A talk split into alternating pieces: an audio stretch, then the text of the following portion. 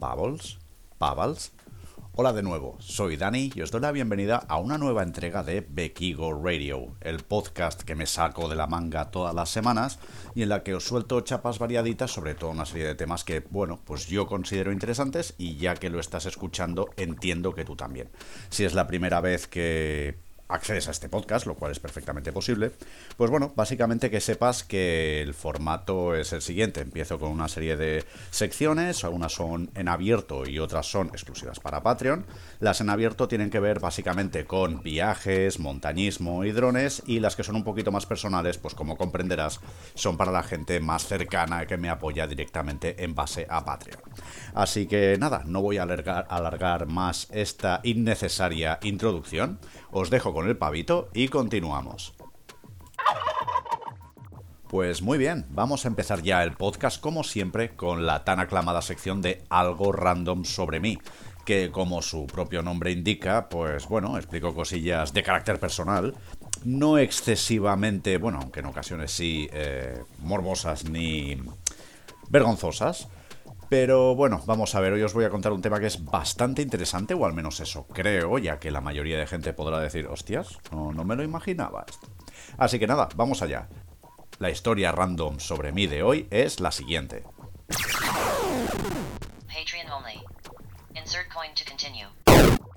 Y después de haberos contado este tremendo secreto, ¿verdad? Sobre mí, esta cosa tan sorprendente, pasamos ya a la sección de montaña, en que humildemente procuro compartir con vosotros o conceptos o conocimientos que creo que pueden ser de interés si estáis iniciándoos en el mundo del montañismo entendámonos, pues a nivel de senderismo y este tipo de cosas, que es quizá una de las pocas cosas positivas que nos ha dejado toda esta crisis pandémica del COVID, y es que, eh, o al menos es una sensación que tengo, cada vez hay más gente intentando retomar el contacto con la naturaleza, lo cual de por sí, ¿qué quieres que te diga? Pues me parece bastante positivo, siempre que se haga pues con educación y con criterio, ¿verdad? Pues hoy de lo que vamos a hablar es de un tema bastante quizá controversico, puede que haya opiniones distintas a las que voy a dar. Y es que, bueno, ya hemos hablado en alguna ocasión, en más de una si no me equivoco, sobre el tema de cuál es el mejor calzado para la montaña. ¿Por qué? Pues porque, bueno, quien más, quien menos, todos hemos visto gente yendo pues con, con chaclas o con zapatos de vestir o cualquier cosa, que dices, pero bueno, ¿dónde vas zumbado? Y hoy me quiero centrar en un tema muy muy concreto y es que, bueno, Sabemos que existen las botas de montaña, también sabemos que existen las zapatillas de aproximación, que existen eh, zapatillas incluso de running con muy buenas suelas, suelas Vibram, que nos dan mucho agarre y tal, pero al final la pregunta es, ¿tobillo tapado o destapado? Y no se trata de un tema de tobillitos, como diría Hamza Zaidi, no se trata de un tema de erotismo de los años 20, sino de un tema incluso de seguridad. Es decir, ¿qué es lo que ocurre si llevamos los tobillos al aire o no? Pues bueno, eh, si bien podría darnos la sensación de que el hecho de que tengamos los tobillos protegidos por una bota en lugar de desprotegidos porque llevamos una zapatilla es irrelevante y que básicamente la elección de un tipo de calzado o de otro tiene que ver básicamente con el calor que hace, es decir, en verano zapatilla de montaña y en invierno bota, eh, a ver, a la hora de la verdad eres una, eres una persona adulta y tomarás la decisión que a ti te parezca más conveniente. Pero sí debes saber, es mi deber moral advertirte, que siempre va a ser más seguro usar una bota pues que te cubra los tobillos, porque sobre todo en bajadas, en terrenos rocosos, no muy amigables, digamos, entre comillas un poquito técnicos, es relativamente fácil que puedas tener un pequeño traspié y torcerte el tobillo. ¿Significa que con una bota de montaña es absolutamente imposible que te tuerzas el tobillo? A ver, si haces un muy mal gesto, si te tienes que hacer daño, te lo harás igual con una bota o sin ella. Pero sí es verdad que esta pequeña protección extra te puede venir bastante bien. Así que si estabas dudando sobre si hacerte con unas botas de montaña o no, o simplemente no ponértelas pues porque es verano y vas más fresquito con los tobillitos al aire, pues ¿qué quieres que te diga? Mi consejo de hoy es, ojo, haz lo que te dé la gana, pero mi consejo es bota de montaña siempre. Y así, con los tobillitos bien protegidos, llegamos a la próxima sección de este podcast, que como bien sabéis los más vets, los más veteranos, es la del viajero 2.0. Esta sección, que tiene este nombre tan retro, ¿verdad? Tan de radio de los alegres años 50, en que procuro, como siempre, con toda la humildad del mundo, pasaros algún pequeño consejo tecnológico para cuando estamos de viaje o en ruta, ya sea en furgoneta o por el extranjero o simplemente un poco lejos de casa. Y es que hoy voy a hablaros de una plataforma que no conocía y que de hecho no tengo el, privilegio de haber usado todavía, que se llama World Packers. WorldPackers.com es básicamente una página web y si no me equivoco también tiene aplicaciones para Android y para iOS, como no en 2021, ¿verdad? En que básicamente, no sé, algunos de vosotros ya habréis oído hablar de Couchsurfing, ¿no? Por ejemplo, que es una red social en que tú te puedes alojar, entre comillas, literal o metafóricamente, en el sofá de una persona, a cambio de que en el futuro, pues tú puedas ceder tu sofá a otros viajeros. Pero esta, esta plataforma, Worldpackers, no es bien bien así. Digamos que es un poquito más interesada, por decirlo de alguna manera. Y es que básicamente pone en contacto a gente que ofrece alojamiento y sustento a cambio de trabajo. Es decir, son plataformas casi casi que de voluntariado. De tal manera que tú puedes ir, por ejemplo, eh, un mes a China, y digo China, como podría decir Finlandia, Zimbabue o donde coño sea, y tú estás ahí viviendo de gratis a cambio de trabajo. ¿Podríamos interpretarlo como una nueva esclavitud? Pues hombre, según como lo mires, sí, ya que la esclavitud supone eh, trabajo a cambio de techo y comida. Pero bueno, también habrá que ver qué condiciones te están ofreciendo. Es decir, ¿de qué va Wallpackers? ¿De ir a hacer de esclavo? No, ese no es el concepto. Se trata de, pues, echar una mano a tu anfitrión, puede ser con tareas de doblar el lomo como pues de jardinería, construcción o lo que necesite, de lo que las habilidades que tú tengas. O también pueden ser cosas como, pues eh, yo que sé, si tú eres un gran fotógrafo, un experto en marketing, pues igual, que sé yo, ese hotel te deja hospedarte gratis a cambio de que le hagas una buena sesión de fotos o que le hagas, le edites algún vídeo o alguna historia así. En resumen, eh, básicamente tú como usuario lo que haces es eh, crear un perfil en que determinas un poco tus habilidades y pues puedes postular a ir a tales sitios o a tales otros. Y si llegáis a un acuerdo, pues bueno, básicamente digamos que tú tienes ahí el alojamiento y la comida by the face, pero claro, mm, by the face entre comillas, ya que vas a tener que hacer algo a cambio, algo en lo que se supone que tú eres bueno. Así que no sé, me parece una opción relativamente interesante para viajar por el mundo de una forma muy económica ya que, bueno, el que ha viajado un poquito lo sabe, el alojamiento especialmente es lo que suele encarecer más los viajes, así que ya te digo, eh, World Packers es una alternativa bastante interesante para viajar, sobre todo a nivel internacional, a sitios lejanos y ahorrarse un buen pico. Y bien, picando, picando, llegamos ya a la sección que es una de mis favoritas, que es la llamada Semos lo que comemos. Eh, vaya nombre, eh, también más interesante. Y básicamente en esta sección, los más veteranos lo sabéis, básicamente hablo de eh, pequeños consejos sobre nutrición y dietética que considere que puedan ser o bien relevantes o simplemente curiosos. El de hoy es más bien curioso, la verdad. ¿Y qué queréis que os diga? Eh, la verdad es que me veo obligado, como siempre, a haceros el disclaimer y avisaros de que yo ni soy dietista ni soy nutricionista, por lo tanto, eh, coged un poquito con pinzas las cosas que yo os diga, porque en ocasiones pueden estar basadas simplemente en mi experiencia, en mi razonamiento o simplemente pueden ser opiniones mías, ¿vale? Antes de tomar decisiones que afecten a vuestra alimentación, pues eh, hablad con un profesional que para eso está. Una vez habiendo dicho esto, pues eh, ¿de qué voy a hablaros hoy? Pues hoy voy a hablaros de un tema que considero bastante relevante, ya que cada vez es algo más común, y es el tema de la intolerancia a la lactosa.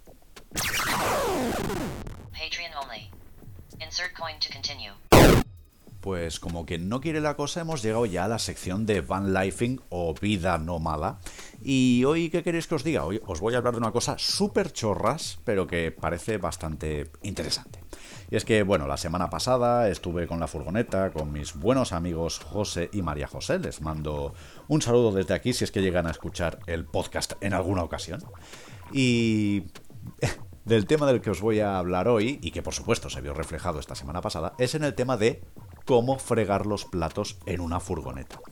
En este caso no hablamos de una furgoneta super camperizada, con sus depósitos de agua y tal, sino así en plan más, bueno, de batalla, más low cost, ¿no? La, nuestra queridísima Jumpy de José, que hemos metido en mil y un berenjenales y de la que estamos súper orgullosos.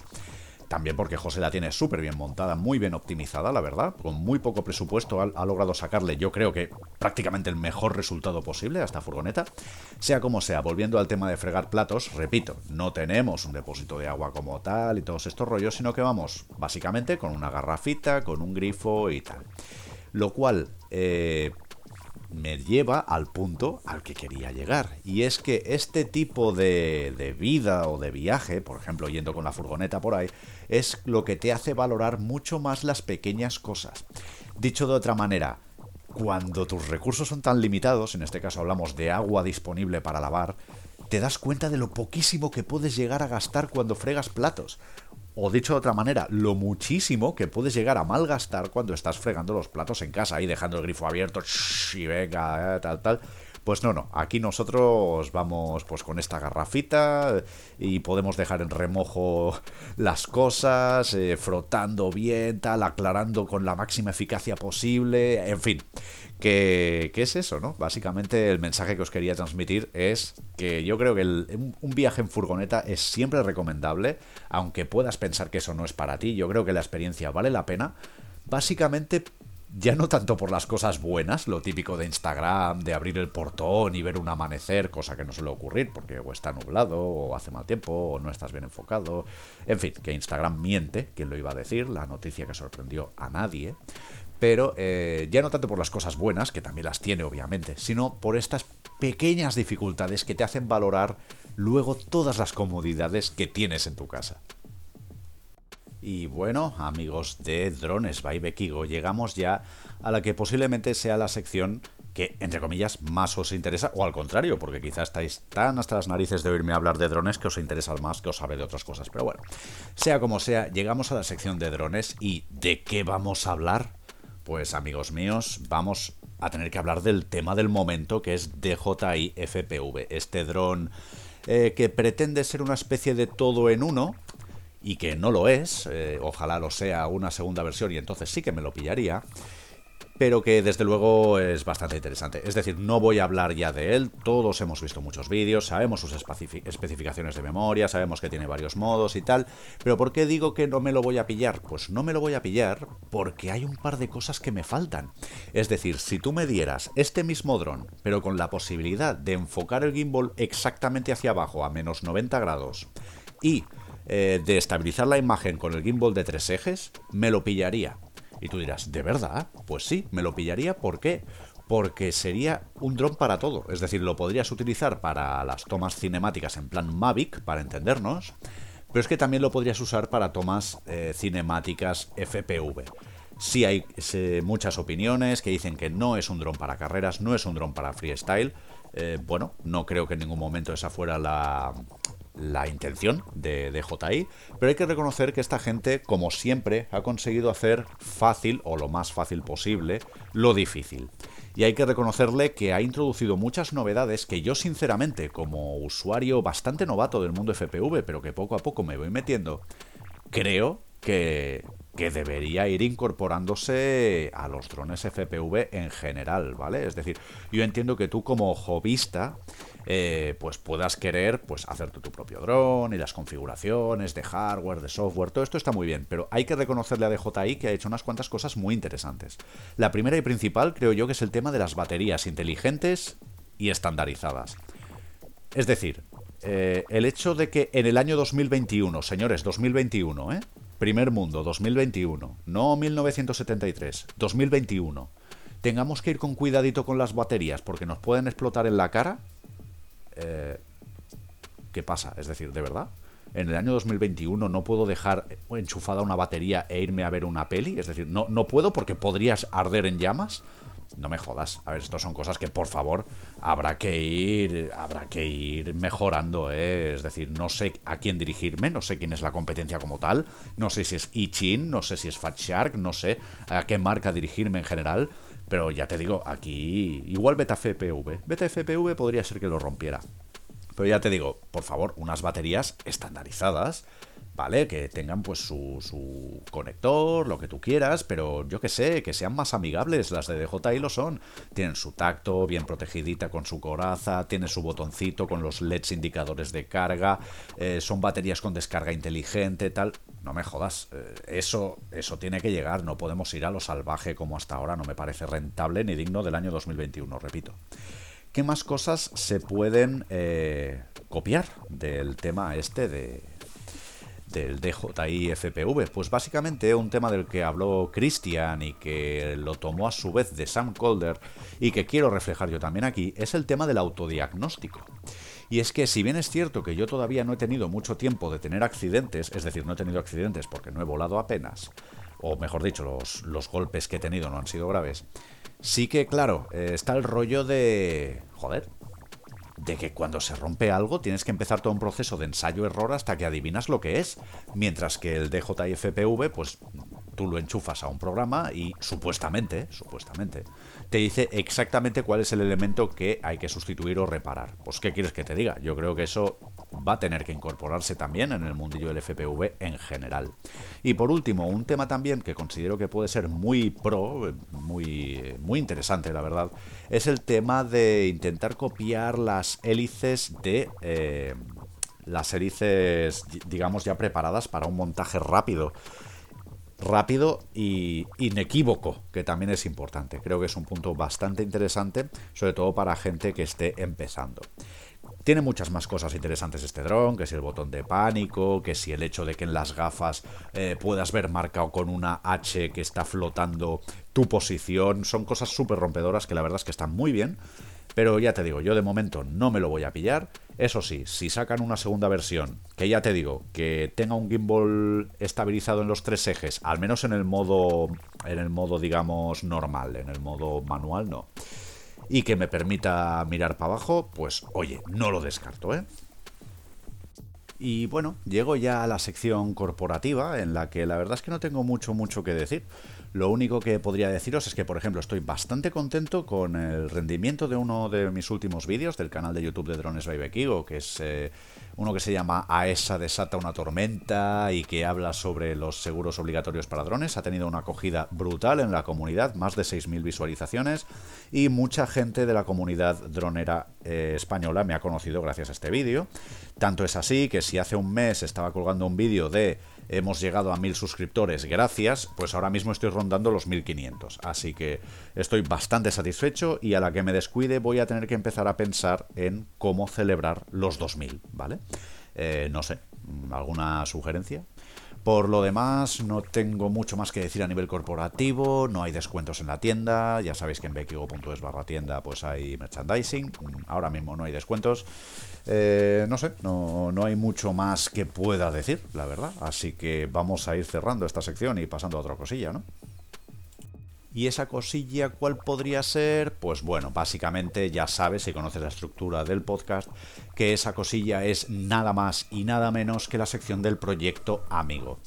Eh, esta sección del podcast en la que os recomiendo algún proyecto de gente, a poder ser que conozca personalmente, pero si no, si no los conozco personalmente y os lo recomiendo es porque realmente creo que, que merecen la pena. Y hoy es uno de esos casos, es decir, no tengo el placer de conocer a esta gente de este canal de YouTube, pero realmente creo que merecen la pena. Y me refiero al canal de Visual Politic. Eh, que conste que no, es un, no es un patrocinio ni nada, eh, en absoluto.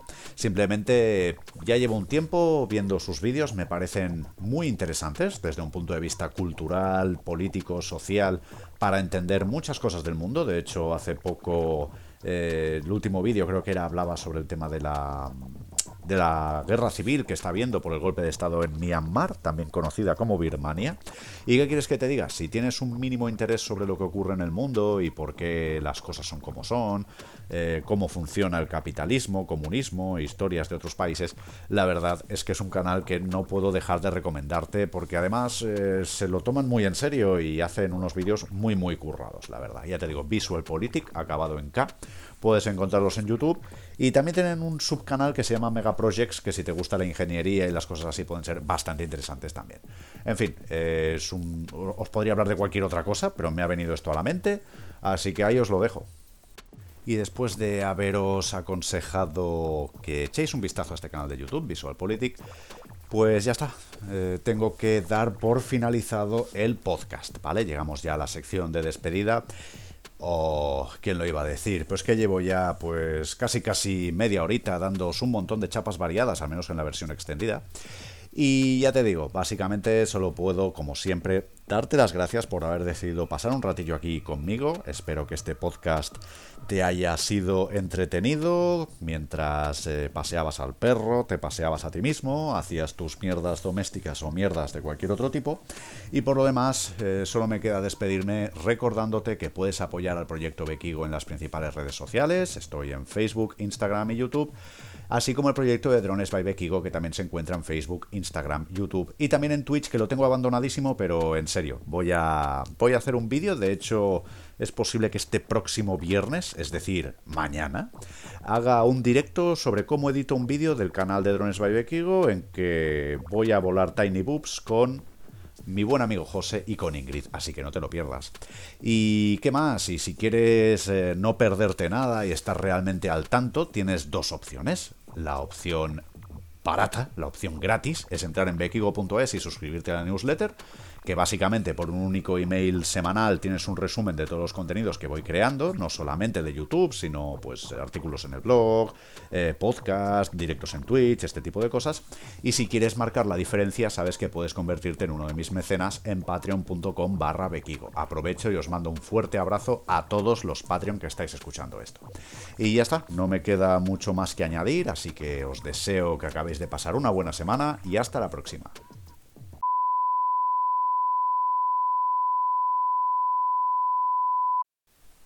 Hostia, ¿has tenido narices de escuchar todo el pitido y quedarte hasta el final?